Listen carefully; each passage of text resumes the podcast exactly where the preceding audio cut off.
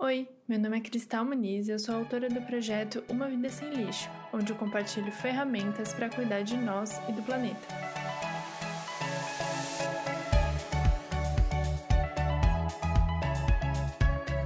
Nesse podcast eu trago convidados especialistas para a gente conversar e ter ideias de como adiar o fim do mundo. Vem com a gente? Mais um Planeta A e hoje a gente vai falar sobre internet. Internet essa coisa maravilhosa que foi criada para a gente democratizar conhecimento, para a gente conhecer novas pessoas, para a gente aprender, para a gente viajar, para a gente parar em outros lugares sem precisar sair de casa e que hoje em dia não tá tão legal assim, né? Com as redes sociais a gente tá tendo dificuldade de conversar, tá tendo dificuldade de conhecer novas coisas, porque os algoritmos não mostram mais coisas diferentes, só o que a gente já gosta.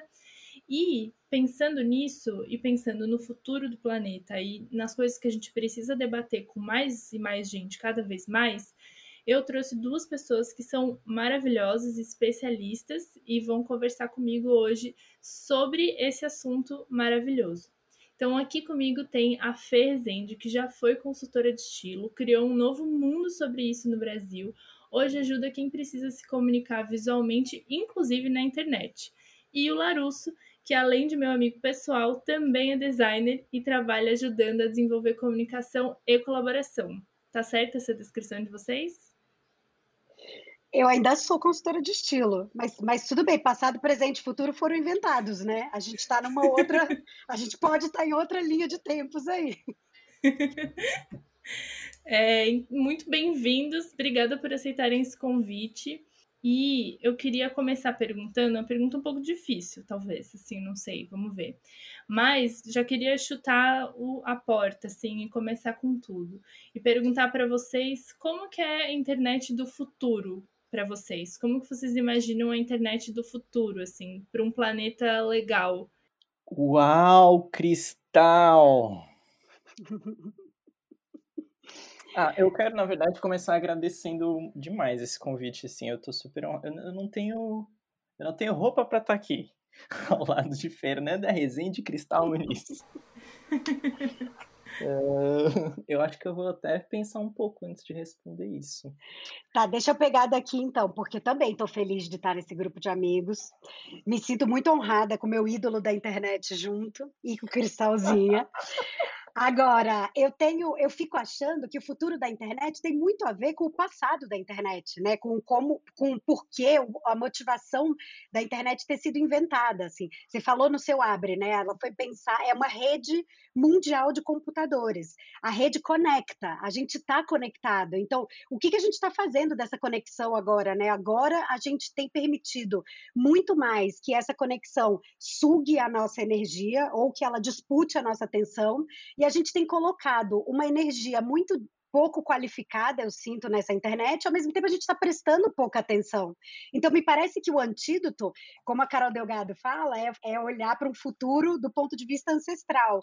A internet foi criada para gente dialogar, trocar, crescer junto. Por que, que a gente não está conversando, então? Por que, que a gente só está falando sozinho? Né? Parece mais um ensaio sobre a cegueira do que sobre um lugar de troca e de crescimento. Então, tenho exercitado muito essa chamada de colocar atenção na internet. Então, é, humanamente falando, não dá para a gente seguir 3 mil perfis em rede social e achar que a gente está prestando atenção em alguma coisa, porque a gente não consegue essa quantidade.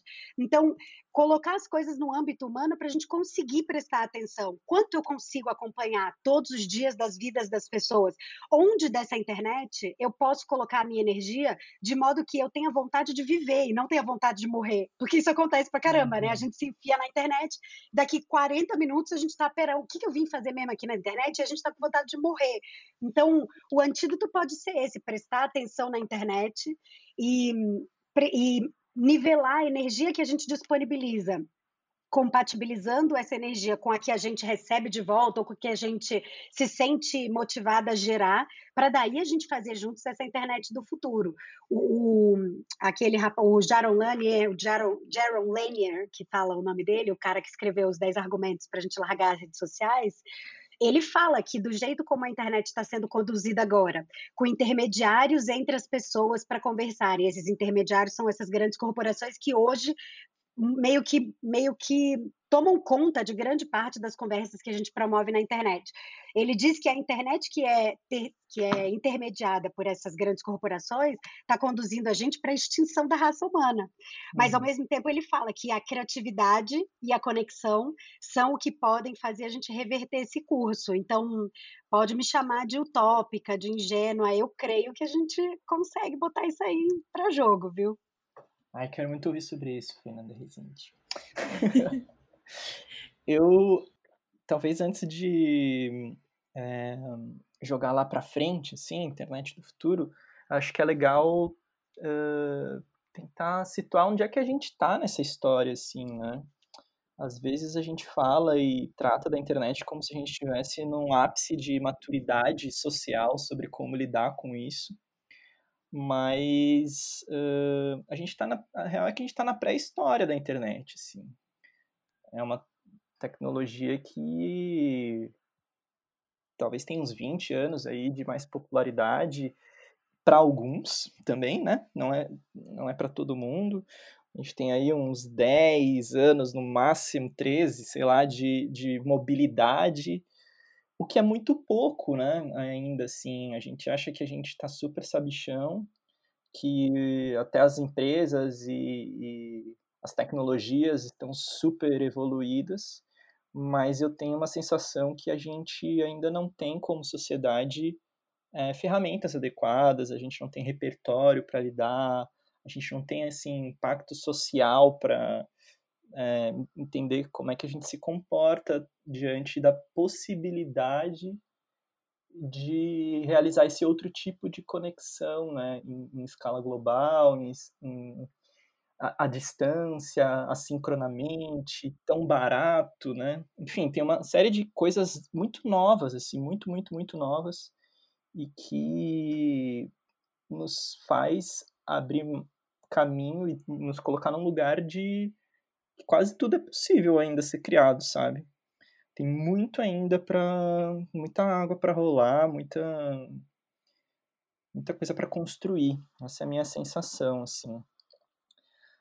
Aí, por esse ponto de vista, acho que dá para construir com alguma esperança, que nem a Fê tá falando.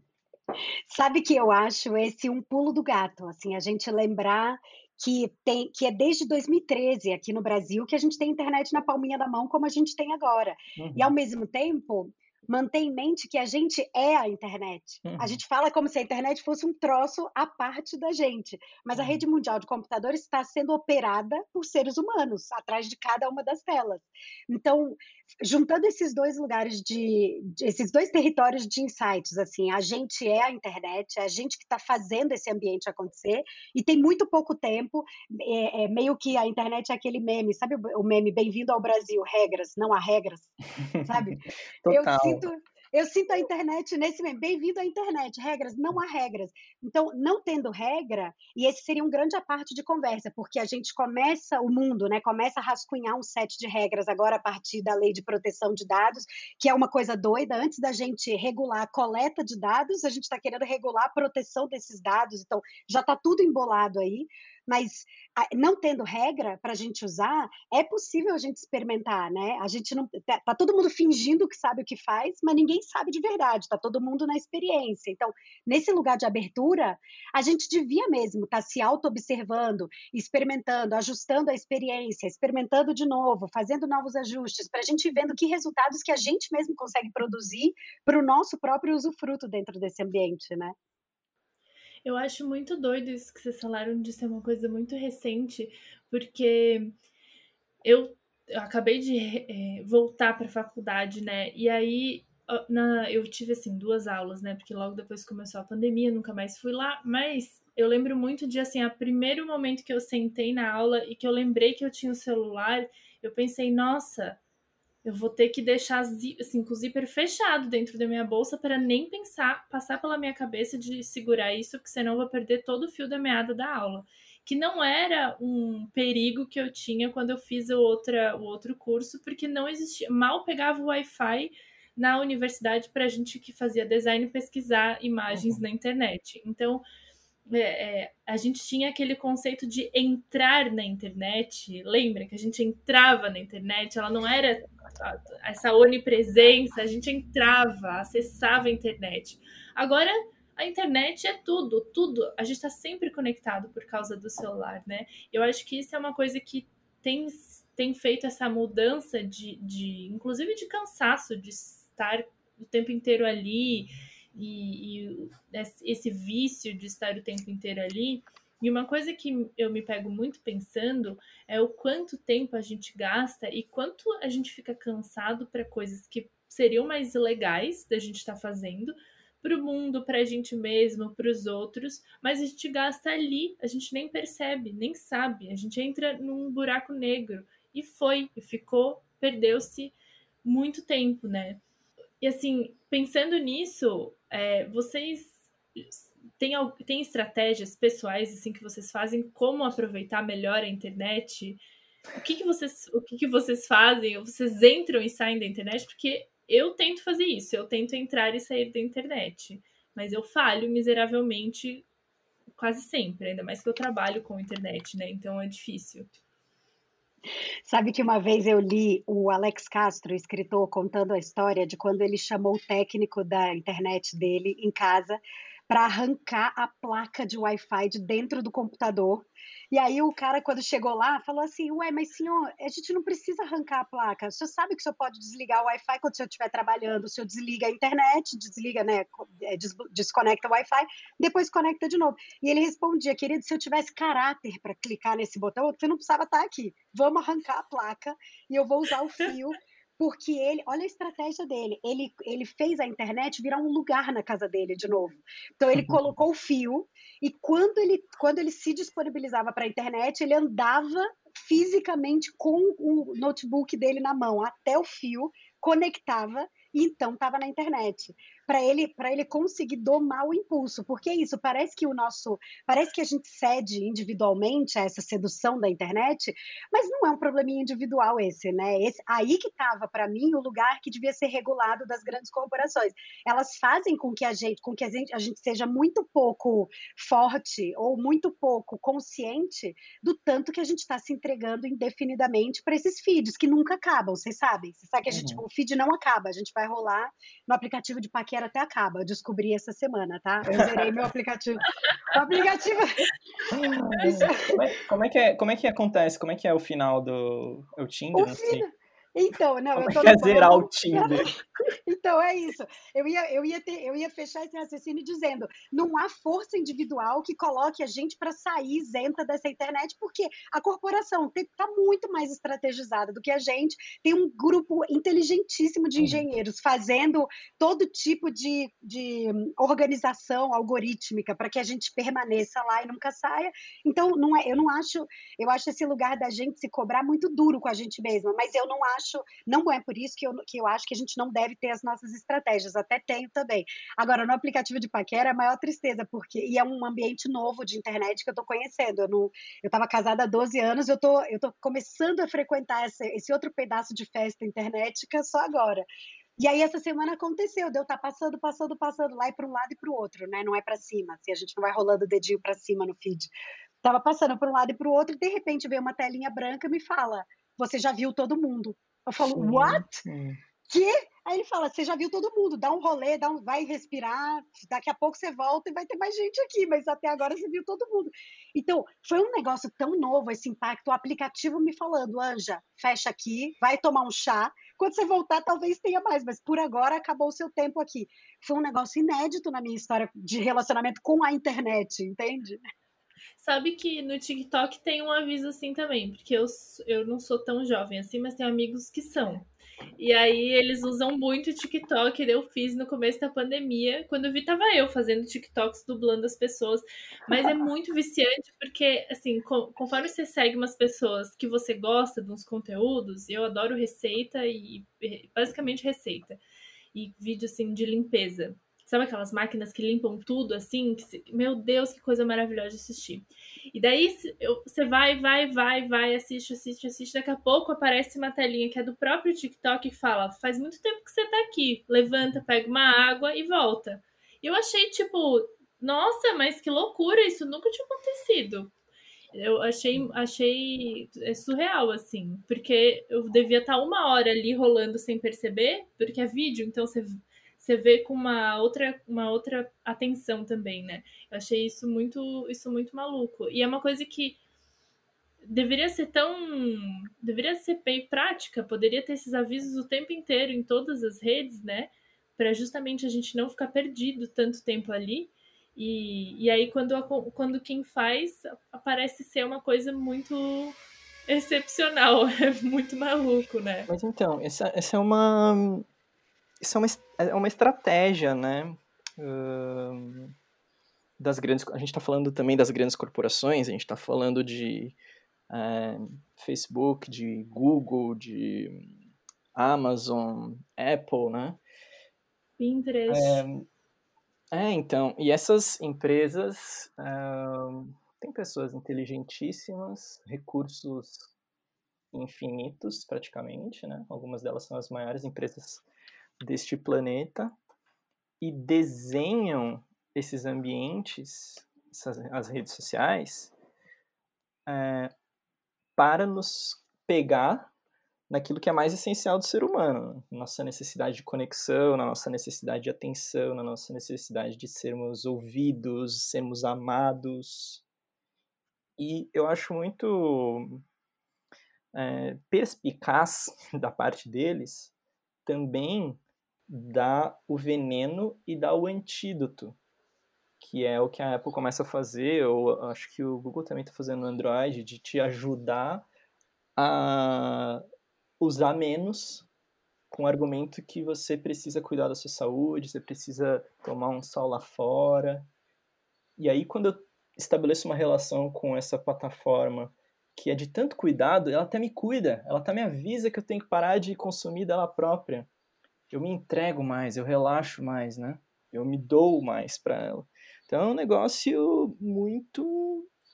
Uh, é pensado, né? É tudo muito pensado, é tudo muito estratégico. Eles estão vendo que eles estão perdendo é, mercado e, e, e, percepção de valor mesmo quando as pessoas associam redes sociais à ansiedade, a perder o sono, é, a essa coisa infinita do scroll.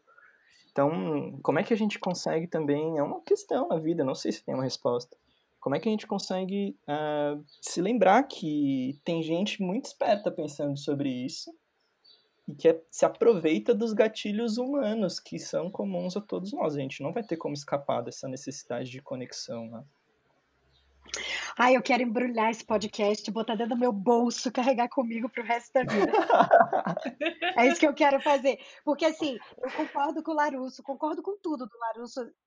Se ainda que ele falasse qualquer coisa errada, doida, eu ia concordar. Tá? Mas, Não faça isso. Mas eu concordo. Mas, e eu tenho eu tenho experimentado com clientes, com alunas, dois paliativos. Paliativos, a gente não tem, eu não acho que a gente pode se permitir é, a ilusão, pensar na ilusão de que a gente vai consertar individualmente a internet. A gente não uhum. vai. A internet precisa ser consertada por governos e por corporações para que a gente faça uso dela. Mas no nosso, no nosso micrinho aqui, no nosso, na nossa atuação individual, eu tenho esses dois paliativos que são um a gente lembrar que a internet não é rede social, que a internet uhum. é infinitamente mais ampla que uhum. esses ambientes fechados. Ela é inclusive o contrário, né? Lembra quando a gente ia atrás voluntariamente dos wwws que a gente queria conhecer, a gente, a gente exercitava pensamento crítico, porque a gente ia atrás, tinha que ter curiosidade, tinha que cultivar um, um olhar de crítica,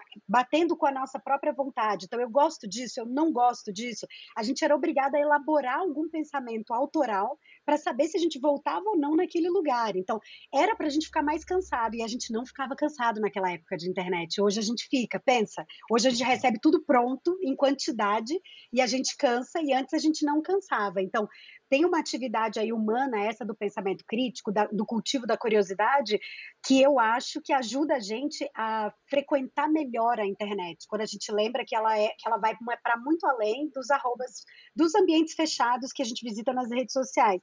E aí é cuidar dessa curadoria, né? Se eu já tô, se eu já vou me disponibilizar para a internet nesse tanto, o que, que pode me acessar dessa internet? Então, separar os wwws que eu quero visitar para que eu dê a minha atenção e não para que eu fique scrollando, scrollando, scrollando sem ver nada. Uhum. E aí, um, um, um, meu segundo paliativo que colabora com esse é a gente pensar em períodos de internet, assim, é, em vez da gente dividir é, fragmentar a nossa atenção para várias entradas na internet, meio aleatórias, durante o dia inteiro, e cada entrada a gente passa três minutos scrollando, sem ver nada de verdade, a gente juntar. Então, tira uma hora de manhã e uma hora de noite para estar tá na internet. E daí cuida desse feed, cuida do, dos wwws.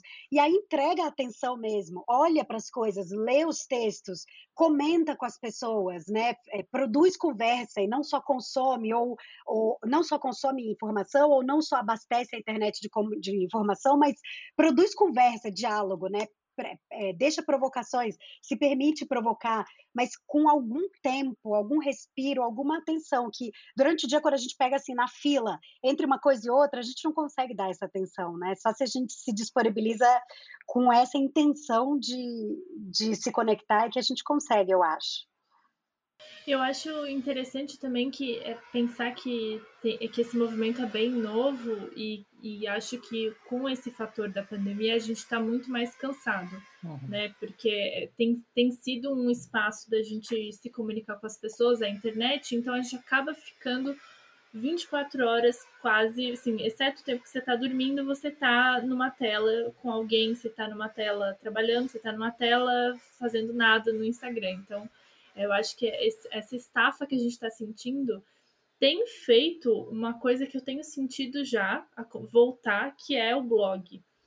Inclusive a Gabi Barbosa e a Aline Valek acabaram de criar, acho que foi essa semana, uma hashtag chamada Estação Blogagem para quem quiser reativar seus blogs ou fazer um blog novo, entrar nessa, usar a hashtag, compartilhar os textos, porque é isso que você falou, não cansava. A gente, ai, saudades do, do Google Reader, né? Assim, para sempre órfãos do Google Reader, que a gente botava lá os links que a gente seguia e ia acompanhando conforme eles chegavam as coisas. Era um processo tão bom de a gente entrar na casa do outro, uhum. né? Ler o que, o que tinha de novo, sentar para comentar, porque não era assim, não era só ler, você tinha que comentar, porque era meio que falta de educação, passar ali e não falar, ai, ah, gostei desse texto. Então era meio que assim, você tinha que comentar, pelo menos para dizer que você leu.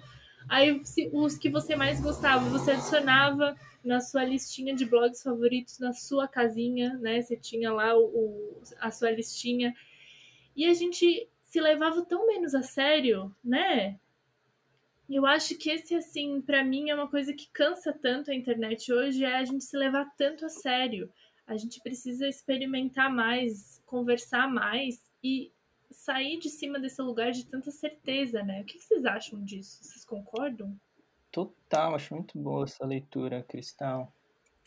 É, eu acho que acontece um fenômeno assim que há uns 10 anos atrás, talvez, quando a internet era mais terra de ninguém, para você tá, para você ter o teu pequeno lugar para se expressar na internet, uh, você tinha que ter teu blog, né? Você tinha que fazer alguns esforços que acabavam excluindo pessoas e isso tem um lado muito ruim, uh, mas também tornava as coisas menos efêmeras, né?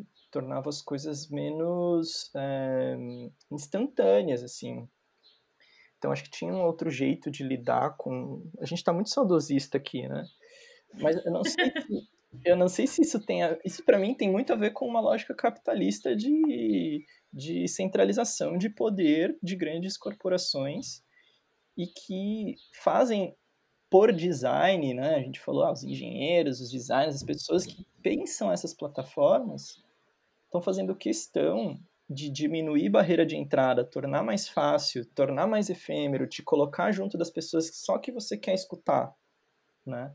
Uh, de tal maneira que é cada vez menor esse pequeno espaço proprietário da internet, nessa né? mídia proprietária. Porque ela também tem seu custo, e se ela não tem, nesse mundo capitalista, um modelo de negócio, ela não se sustenta. E aí a pessoa que quer fazer, cultivar, construir sua própria casinha na internet, ela tem que fazer um esforço enorme. Né? Ao passo que o Facebook e o Google, que têm dinheiro infinito, estão ali fazendo de tudo para que seja muito fácil você consumir e produzir conteúdo. Então fica quase que desleal assim essa essa disputa, sabe, entre esses, essas grandes plataformas e esses pequenos espaços. E, e, eu vou dizer para vocês que tô muito velho, mas nesse começo da internet eu era super esperançoso porque eu entendia que não somente as pessoas iam passar a ter voz, mas elas também seriam proprietárias dos seus canais, das suas mídias. Isso, para mim, mudaria todo o jogo, porque é, o capitalismo se apoia na publicidade, e o capitalismo se apoia na escassez de canais, na escassez de mídia. Né? Se você tem poucos canais e você interrompe esses canais, você controla os hábitos e os hábitos de consumo. Então eu achava que assim, ó, nesse começo da internet, para mim era temos algo capaz de mudar de fato o mundo e mudou. Mas eu não contava com a esperteza do capitalismo que se adapta e se apropria. E no final das contas, do que a gente tem hoje não é mais uh, uma meia dúzia de jornais locais, uma meia dúzia de TVs locais, rádios locais a gente tem meia dúzia de grandes corporações de mídia mundiais, né? Que é o Facebook, que é o Google, que é a Amazon, é, que a Apple, que é a Microsoft, que é, enfim, é o Alibaba. Então a gente está se encaminhando para um capitalismo mais sofisticado, que tem mais propriedade sobre a mídia e a possibilidade de fazer propaganda, fazer publicidade mais especializada. E essa é uma treta, assim, ó, porque aí a gente né, como anunciante, acerta na mosca, vai direto naquela pessoa que tem aquele perfil, que tem aquela, é, aquele desejo de compra. Então a gente está numa situação, galera. Aff, Maria! Calma, porque, vamos assim, respirar. Ó, não, porque assim, porque é, o paradoxo é os jeitos possíveis da gente ingenuamente se sentir hackeando esse sistema, né? Estando lá dentro, é, é, fluindo através desse sistema, mas cuidando de si, uhum. também é o jeito com que a gente aperfeiçoa o mecanismo de de acerto desse sistema, né? Se eu, por exemplo, enquanto você ia falando, eu estava pensando, ah, mas a gente também tem vivido uma ilusão de audiência, assim, de grandes públicos, né? A gente, a gente, as, as pessoas influenciadoras que se colocam como veículos de propaganda hoje, né? As, a, a nova blogueiragem que funciona em redes sociais como mídia, eles, eles, eles implicam um pensamento em todo mundo em volta deles de que sucesso é o acúmulo de seguidores. Então, eles viraram mídia, viraram veículo porque eles têm grandes hordas de público ou grandes audiências em volta deles. E a gente aqui que não, né, quem comunica o próprio trabalho sem depender da internet como fim, mas usando a internet como meio para conexão, a gente não precisava embarcar nessa onda de grandes audiências ou de perseguir grandes públicos. Se a gente pensar que a gente tem um canal de comunicação próprio, que é a internet, né? A internet permite a nossa autopublicação. E se a gente consegue se conectar com 8, 10, 12 pessoas, isso já é mais amplificado, isso já é mais amplo, mais, mais é, já é um horizonte mais expandido do que o meu individual aqui na vida presencial. Eu poderia estar falando com 8, 12 pessoas, mas eu ia ter que juntar essas 8, 12 pessoas num lugar só e fazer com que elas me ouvissem ao mesmo tempo. Então, pensar que a gente é, se desconectar da lógica das grandes audiências aliviaria esse lugar da sensação, esse lugar da gente se levar tão a sério, procurar tanto a perfeição, querer tanto acertar, e acertar comparado com o quê, né? Quem está acertando para alguém errar? Tipo, qual que é o parâmetro do certo e do errado na internet? É tudo viagem da nossa própria cabeça. Então, fico achando que do mesmo jeito que a gente imagina que antes da gente é, compartilhar qualquer coisa na internet. Tem uma horda de pessoas sentadas esperando a gente errar para apontar o dedo para gente, e esse é um grande medo que a gente tem. E aí a gente se coloca nessa busca da perfeição. Do mesmo jeito que a gente se coloca nesse lugar de imaginação, a gente também poderia reimaginar esse lugar e, e, e botar essa imaginação para funcionar assim quaisquer número de pessoas que estejam aqui em volta, se conectem com essa ideia e me façam é, provocações que coloquem essa ideia para crescer, para se expandir, para se desdobrar, para se conectar com outras ideias, isso já seria um sinal de sucesso ou de certo na internet, né? Mas aí o, o Larusso me fala essas coisas que ele me falou e me coloca para pensar nesse paradoxo. mesmo com mesmo com uma pequenina quantidade de gente em volta da gente, construindo novas ideias, né? Ou desdobrando, versatilizando ideias a partir de pontos de vista diferentes dessa mesma ideia. Quando a gente faz isso, a gente também está super especializando o target de propaganda que a própria ferramenta usa para ganhar dinheiro às nossas custas, né? Então, a gente está presa mesmo. Assim, I'm sorry, a gente está preso. É, eu, eu fiquei pensando também nisso do consumo especializado, e aí, jogando a bola para a sustentabilidade, é que é cada vez mais difícil se livrar dessas correntinhas que ficam presas na gente de consumo. Porque quando eu falo, ah, vamos produzir menos lixo, vamos consumir mais consciente, vamos consumir menos, na teoria isso é ok, faz sentido. Só que na prática, quando você está recebendo propaganda sem nem ver às vezes que é propaganda no meio do seu feed, que é exatamente aquilo que você compraria, é muito difícil dizer não, né? É muito difícil se recusar essa, esses, essas demandas dessas publicidade. E eu não falo isso assim, ai, para vocês é difícil. Não, para mim também é difícil, porque o algoritmo é, é assustador, assim, de coisas que eu nem sabia que eu queria, agora eu quero, sabe? É exatamente isso que o algoritmo entrega, né? E, e aí, pensando né, em bolhas, é, eu fiquei pensando muito, queria saber muito para vocês uma coisa. É, como que a gente pode fazer para usar essas redes, para a gente comunicar coisas que são importantes como sustentabilidade. Sim, que como que a gente faz isso? Como que a gente tem como romper a bolha? A gente tem alguma estratégia ou a gente segue refém e tenta pegar na mão assim e, e aumentar a ro nossa rodinha? Como furar as bolhas? So last year, né? Tão 2018 isso. Essa, essa pergunta, ela não é só pra gente aqui, né? É, micro-influencers. Vocês muito mais, muito, muito mais do que eu, eu muito, muito mais micro. Mas essa pergunta não é só para nós pequenos, né? É uma pergunta que tá todo mundo se fazendo, na verdade. Acho que os próprios, as próprias empresas que trabalham com publicidade na internet, elas se interessam, obviamente, por acertar o target, mas elas se preocupam com como ampliar. E a gente vê isso também é, na propaganda, nas questões de propaganda política, né, nas disputas eleitorais, que é uma disputa por furar bolhas, é uma disputa por conseguir convencer o outro, né, firmar posição com aqueles que já já estão convencidos e, e furar. E esse é um, essa é uma essa é uma contradição das redes sociais, assim. Como é que eles mantêm esse equilíbrio entre 95% do teu feed tem que ser coisa que você ama para você continuar e 5% tem que ser um pouquinho diferente para poder continuar tendo algum potencial de crescimento, já que a lógica da coisa é sobre crescimento. Né? É por isso que a gente não está somente na nossa mídia proprietária do nosso blog, porque senão a gente vai ficar produzindo conteúdo para aquela meia dúzia que assina a nossa newsletter e eventualmente alguém que procura por nós através de uma grande corporação que é o Google. É...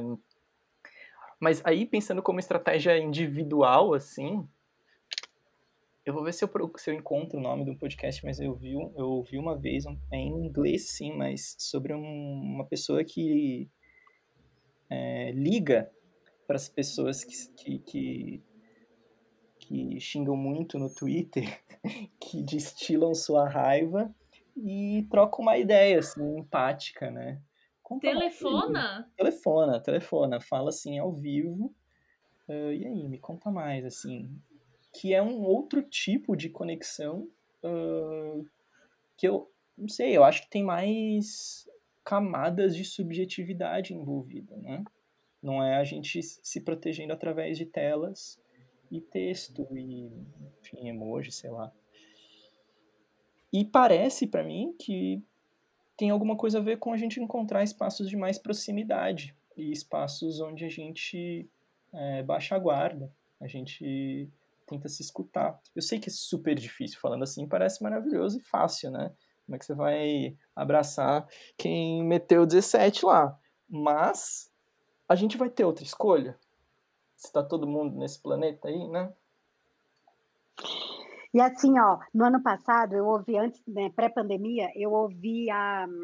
Esqueci o nome dela agora, mas uma pessoa muito massa de se ouvir, a presidente do Wikipedia, da Wikipedia.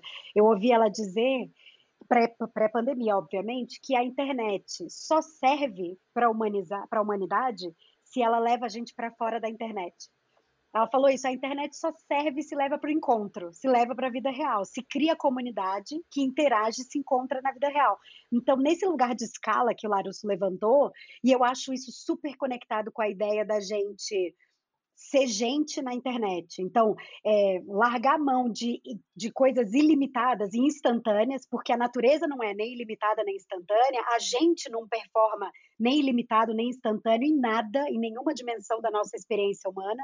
Então, lembrar de escala e fazer caber o que, o que cabe numa experiência humana, para a gente usar a internet de modo que a gente consiga fazer essa internet gerar conexões para fora dela, assim que tiver a vacina, a vacina em nome de Jesus, é, fico achando que pode ser um caminho. Agora, eu acredito também na resposta embutida na pergunta, né? A Cristal falou: vocês acham que dá para pegar na mão e aumentar a rodinha? Ah, eu acho, vai.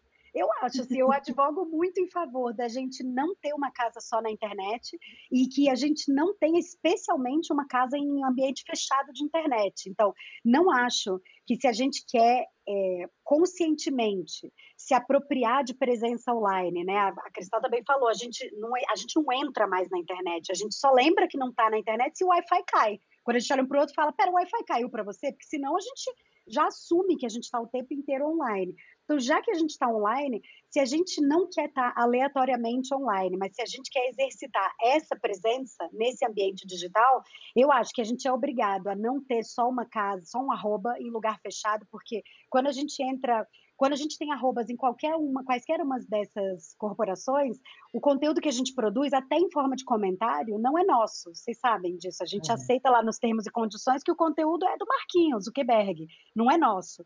Então, que a gente tenha os nossos próprios wwws para que a gente exista conscientemente, né? que a gente exista com intenção online, mas que se a gente frequenta esses outros ambientes, que a gente, em escala possível, puxe sim todo mundo que interessa pela mão para a gente levar para esses outros ambientes e se conectar, para na hora que tiver a vacina a gente se conectar além desses ambientes digitais.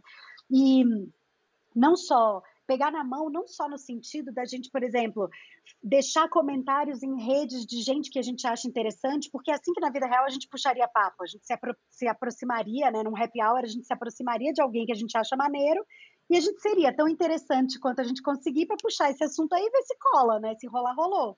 Tenho, veja, é, aprendizados do aplicativo de paquera também sendo colocados aqui à prova, né? Mas, e não só isso, não só a gente ir até as pessoas que a gente acha interessantes, com quem a gente gostaria de trocar e ser tão interessante quanto a gente pode ser para conectar, mas se disponibilizar nessa interessância, né? É, falar, falar em primeira pessoa ou mapear nossos valores e crenças e, e visões de mundo para que a gente fale desse lugar autêntico de singularidade, de modo que a gente exista já sendo identificável por quem quer estar tá conectado com esse tipo de conversa. E daí a gente se disponibiliza para que quem quer conversar com a gente ache a gente menos difícil, né? Ou menos embolado, para que a gente siga nessa conversa aí proporcionada pela rede, mas feita por humanos, vai. Sim, eu lembrei de uma. Eu lembrei não, porque eu, antes de a gente estar tá aqui gravando, eu fiz uma cartinha para minha comunidade do Catarse sobre manutenção e cuidado, de um livro que é perfeito, maravilhoso. Eu falo dele um dia sim, um dia também, que é How to Do Nothing, da Jenny Odell. Só tem em inglês, infelizmente, ainda. Por favor, se você conhece uma editora, mande esse podcast e esse, esse pedido desesperado para que seja publicado em português, porque a gente quer que pessoas no Brasil também leiam esse livro. Que o subtítulo é Resistindo à Economia da Atenção, que é justamente é essa economia que nós somos o produto dentro da, da rede social, né? Se, se é de graça entrar ali, se é de graça estar ali, alguma coisa é paga. Então, é os nossos dados, a nossa performance que é o produto, né? Isso é sempre bom lembrar no universo da tecnologia. Se não é pago, você é o produto, não é o aplicativo. E aí tem um trecho que eu falei na cartinha que é que é assim, ó, meu Deus, eu todo, bom, todo esse livro está grifado, mas esse trecho me pegou de uma forma muito doida, que vocês estavam falando de crescimento, de audiência, e ela fala, é, e ela vai falar sobre manutenção e cuidado, e aí tem um trecho que ela fala assim, que além do autocuidado e da habilidade de realmente escutar, a prática de não fazer nada tem uma coisa a mais a nos oferecer, que é um antídoto à retórica do crescimento. No contexto da saúde e da ecologia, Coisas que crescem sem supervisão são o quê? Parasitas ou cancerígenas. Não são coisas boas. Uhum. Mesmo assim, a gente vive uma cultura que privilegia novidade e crescimento a qualquer custo, no lugar do que é cíclico e regenerativo. Quer dizer, a nossa própria ideia de produtividade tem como premissa a ideia de produzir algo novo o tempo inteiro e a gente não vê manutenção e cuidado como uma coisa produtiva da mesma forma. E aí entra a teoria reprodutiva do trabalho também, né? Que é essa coisa que a gente descobriu, na, muita gente descobriu na pandemia, que é o trabalho normalmente silenciado, né, das mulheres sobre isso. E aí tem um manifesto da arte da manutenção que uma artista chamada Miele Landerman Ukeles, que é americana, ela fez em 1969, se eu não me engano, e começa o manifesto definindo o instinto de morte e o instinto de vida, que é maravilhoso. Daí o instinto de morte é separação, individualidade, vanguarda por excelência, seguir o próprio caminho, fazer as suas coisas, mudança dinâmica. E o instinto de vida é unificação, o eterno retorno, a perpetuação e a manutenção das espécies, sistemas de sobrevivência e operações e equilíbrio.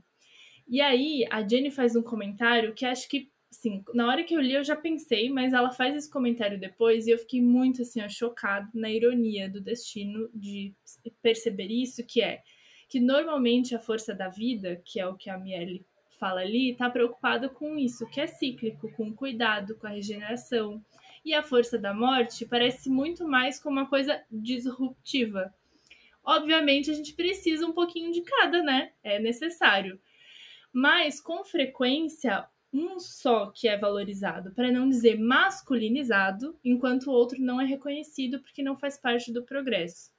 Então, para a gente lembrar que a gente não precisa crescer infinitamente, porque a gente não quer ser um câncer, e que a gente podia levar isso aí para os espaços de PIB, de economia, de dinheiro, de tudo, né? Porque a, o que a gente vive hoje é essa reta ascendente, que a gente precisa crescer para o além, para sempre, né?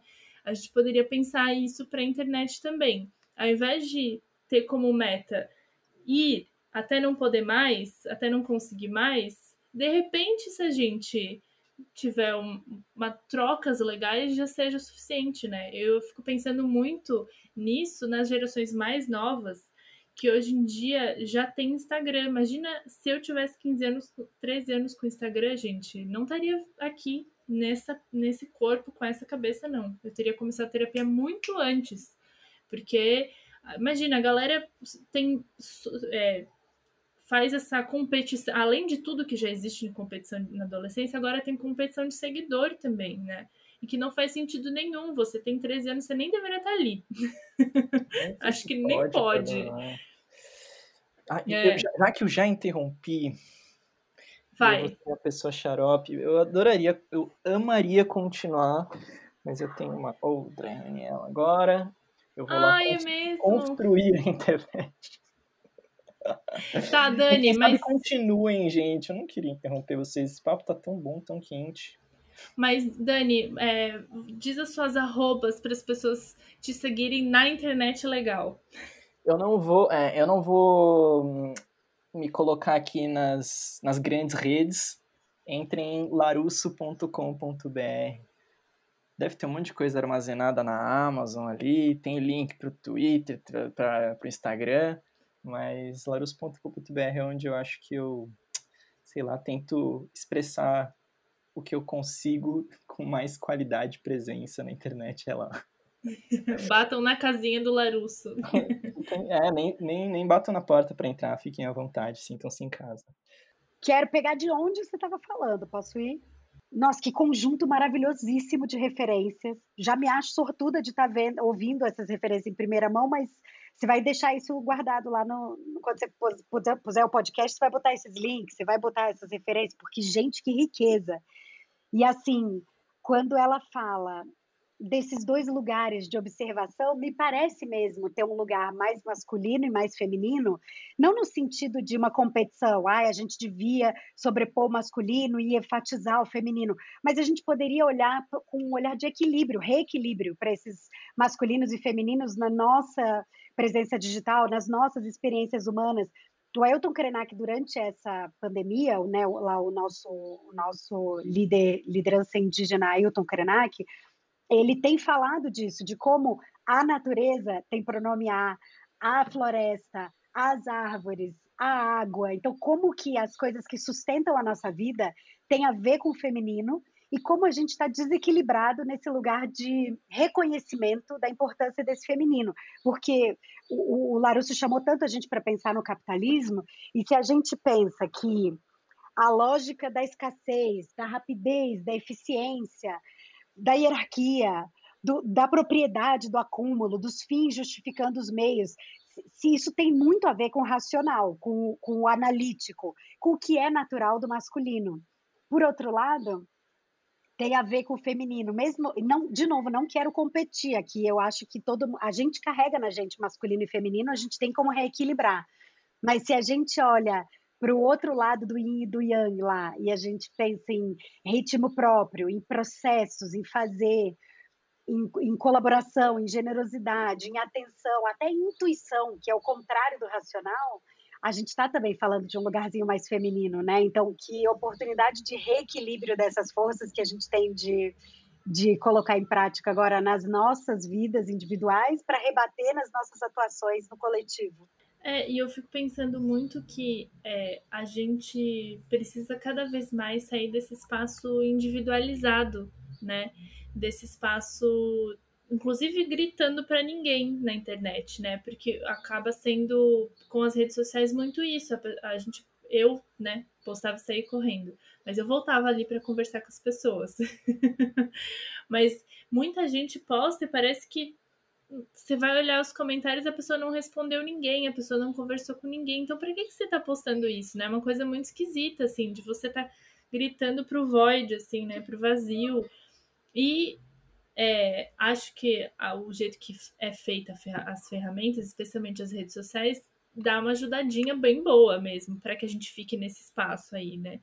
Que a gente só dê um like e deu, vai embora, mas acho que pensar que se a gente encarar esses espaços com muita força, né, com muita resiliência, com muita paciência para tentar pensar dessa forma coletiva, a gente tem um jeito aí de navegar na internet e até nas redes sociais das grandes corporações de um jeitinho mais feliz, mais legal, né?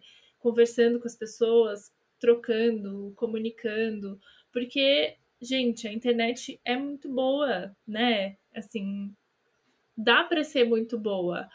Só hoje, o tanto que eu já ri no Twitter de meme, quer dizer, hoje não, essa semana inteira de, de meme por causa da eleição nos Estados Unidos, que os caras estão contando papelzinho até hoje.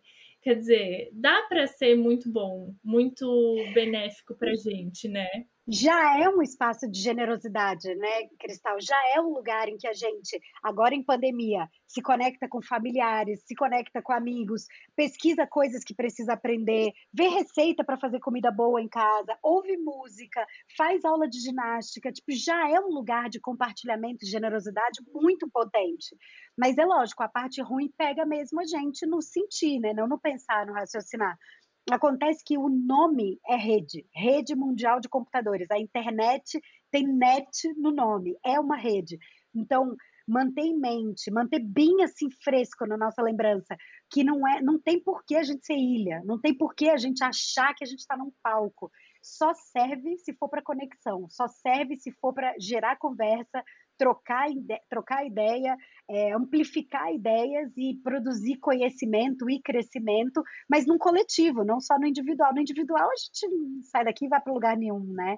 Então, esse lugar do diálogo, da construção, é, para mim é o, é o que pode manter a gente sem vontade de morrer na internet, querendo viver na internet, mas ainda a partir da própria atuação individual, sem precisar ser ativista. Só da maneira como a gente usa a internet individualmente, a gente já impacta no coletivo. Desse jeito, replicando o comportamento humano na tela. Porque na vida real, se eu te encontro e eu puxo um assunto, se eu te encontro e falo, nossa, Cristal, li esse livro, estava pensando aqui sobre esse pedaço desse livro que se relaciona com o meu fazer, aí quis compartilhar isso aqui, até vou te mostrar uma foto bonita de um registro que eu fiz dessa ideia aqui. Eu não viro as costas para você e vou embora. Eu olho para você, no seu olho, e eu te espero com feedback, eu te espero, eu quero receber o que você tem para me entregar, daí do seu universo, do seu ponto de vista, sobre isso que eu propus de conversa. Então, quando a gente só abastece a internet e a gente não interage em volta desse abastecimento, a gente não está sendo humano na internet, a gente não está replicando o comportamento humano, sinto dizer. E é, e é um exercício que botaria a gente para. Ah, para ser alegre mesmo na internet, né? Igual você falou, para a gente sentir alegria e não vontade de morrer. É, se eu posso dar uma sugestão para quem está nos ouvindo, de uma coisa que ajudou muito é, aqui, porque até 2015 eu não tinha smartphone. Eu só fui ter smartphone a partir de 2015, porque o meu celular, que era de flip, aquele sabonetinho assim, o, parou de funcionar o calendário. Ele não acreditou que alguém em 2015 estava usando aquele celular. Então, SM, os SMS, lembra SMS, chegava meio bagunçado, não chegava mais na ordem. Eu falei, tá bom, já faz nove anos que uso esse celular, talvez esteja na hora de trocá-lo foi só quando eu fui ter um smartphone e daí foi ladeira abaixo, né? Porque com o smartphone na mão, é assim, tudo tava ali conectado. E mas se eu posso dar uma, uma sugestão, é desative todas as notificações. Todas. Não, não é urgente. Não, você não vai morrer. Ninguém vai morrer. Você não vai perder trabalho. Olha o tempo que as pessoas estão demorando para é, contabilizar os votos em Nevada. Se isso não é urgente, nada no seu trabalho é urgente, ok? Desligue tudo. As notificações de banner, notificação de som, notificação de tela, notificação enquanto está usando, a notificação dentro do aplicativo, que tem notificação lá dentro, tem notificação fora. Aquele númerozinho que fica aparecendo não lidas nos, nos, nos apps, tira também porque isso só faz você querer entrar mais, te distrai o tempo inteiro. Você tá ali trabalhando, plim, sobe uma notificação. É óbvio que você perdeu já todo o fio da sua meada para responder um negócio que nem precisava responder naquela hora.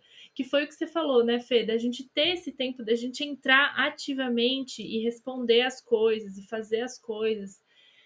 A não ser que seu trabalho seja sei lá, alguma coisa muito específica, que você precisa responder as coisas muito na hora, você não precisa de notificação, porque mesmo sem você vai entrar muitas vezes ao dia no WhatsApp, no Instagram, em todas as redes, então não precisa. Acho que eu posso dar uma dica essa que foi uma coisa que me salvou assim, porque sem condições. É, a, todo mundo está falando com a gente o tempo inteiro, não dá para a gente responder tudo ao tempo inteiro. Então a gente vai ficando muito cansado e não consegue fazer mais nada, a gente só fica respondendo demanda urgente.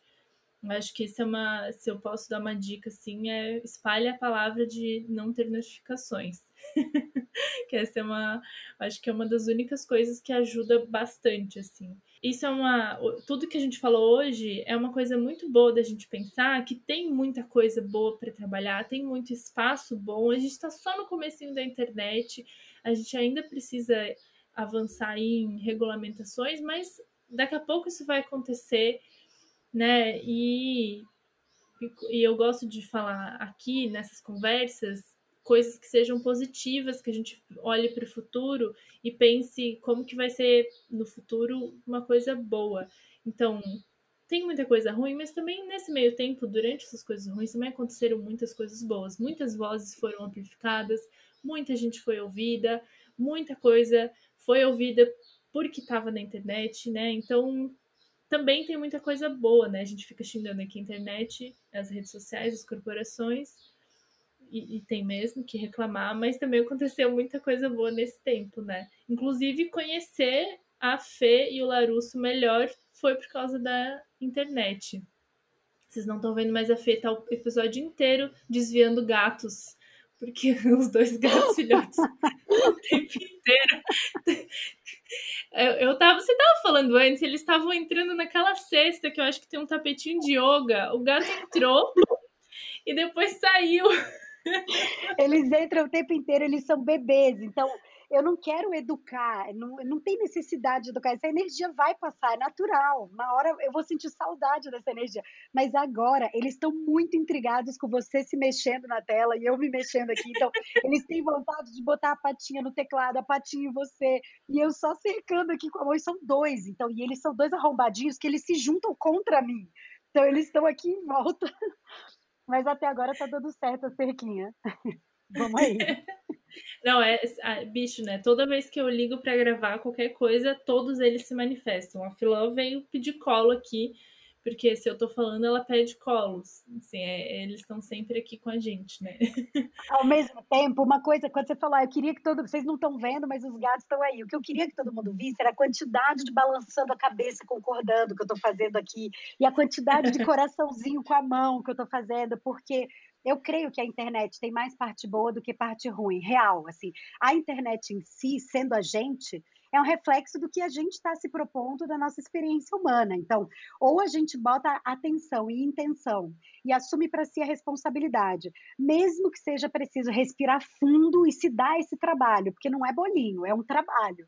Ou a gente não vai poder reclamar, ou a gente está mesmo entregando de mão beijada a nossa trajetória de vida, o nosso curso de experiência do que é estar tá no mundo agora para as grandes corporações e para o desgoverno, no nosso caso, né, para a falta de governança que a gente tem, e daí a gente não tem com que reclamar mesmo, o que, que a gente vai fazer? Então, parte da, parte da melhorabilidade possível da internet está conectada com a nossa disponibilidade de botar atenção e intenção no nosso jeito de existir online, né, no nosso jeito da gente se conectar com o outro. E, e para isso a gente precisa de tempo e de profundidade. Então, o, o, fundamento dos exercícios seria esse, assim, a gente reorganizar tempo, profundidade, para a gente, na escala humana, se colocar na construção individual das nossas melhores internets possíveis, para que, eventualmente, a gente impacte no coletivo. Lógico que isso vai passar por atenção em quem a gente vota, atenção em como a gente consome, atenção às demandas de regulação e, possíveis vozes que a gente possa dar para intervir nessa, na, na confecção dessas regulações, mas até a gente chegar nesse âmbito aí, aqui no pequeno a gente já pode cuidar da gente mesma para que a gente não pife antes de chegar no grande, né? Com certeza. Ah, eu já quero outras edições. Se você está ouvindo e já pensou em outras ideias sobre falar, já me avisa. Você pode mandar sugestões de pautas, inclusive pedidos de convidados que voltem para cristal.umavidasemlixo.com, tá? Fê, muito obrigada. Agora, antes de você dar tchau, da gente dar tchau oficial, vende seu peixe e diga quais são seus arrobas nessa internet na, na casa fechada e na pousada e na sua casa própria. sim, sim. Eu estou muito disponível para a gente continuar todas essas conversas. E você vê, são conversas que se deixasse, a gente ia aqui até chegar a vacina e a gente migrar para a mesa do bar, né? Então, estou disponível para a gente continuar essas conversas e me ofereço para a gente colocar essas conversas em prática em forma de estratégia e treinamento de identidade, de presença online, desdobramento de identidades em comunicação dinâmica na internet. E tudo que eu ofereço e todos os lugares em que eu estou disponíveis estão juntos no www.feferezende.com.br. Fefe Rezende escreve Fefe de Fernanda e Rezende com S. E aí todos os outros lugarzinhos onde eu posso ser encontrada para sentar nesse bar virtual estão lá. É, muito bom. Aliás, o site da Fê é lindo. Entrem lá, nem que seja só para ver a boniteza. Obrigada, eu amei participar, eu amei estar junto com o Larus, meu ídolo de internet. Todas as vezes que eu encontrar com ele, eu vou lembrar disso que ele é meu ídolo de internet. E eu gosto muito de estar perto de vocês dois, porque nossos pensamentos, eu acredito que são complementares e eu acredito que se me fazem crescer, se me inspiram nesse tanto, é, é bem possível que reverberem todo mundo que esteja em volta também. Então, que bom que vocês existem. Obrigada porque eu estava aqui. Muito obrigada por ter aceito esse convite também. É, a recíproca é verdadeira. Você ouviu o podcast Planeta A um podcast feito para a gente conversar e pensar como que vai ser o futuro que a gente quer para esse mundinho que a gente vive. Trilha original por WeDesignSound.net. Roteiro, edição e produção, Cristal Muniz. Para mais conteúdos sobre sustentabilidade e viver uma vida mais sustentável, me ache em Cristal Muniz ou Uma Vida Sem Lixo. Um beijo e até a próxima!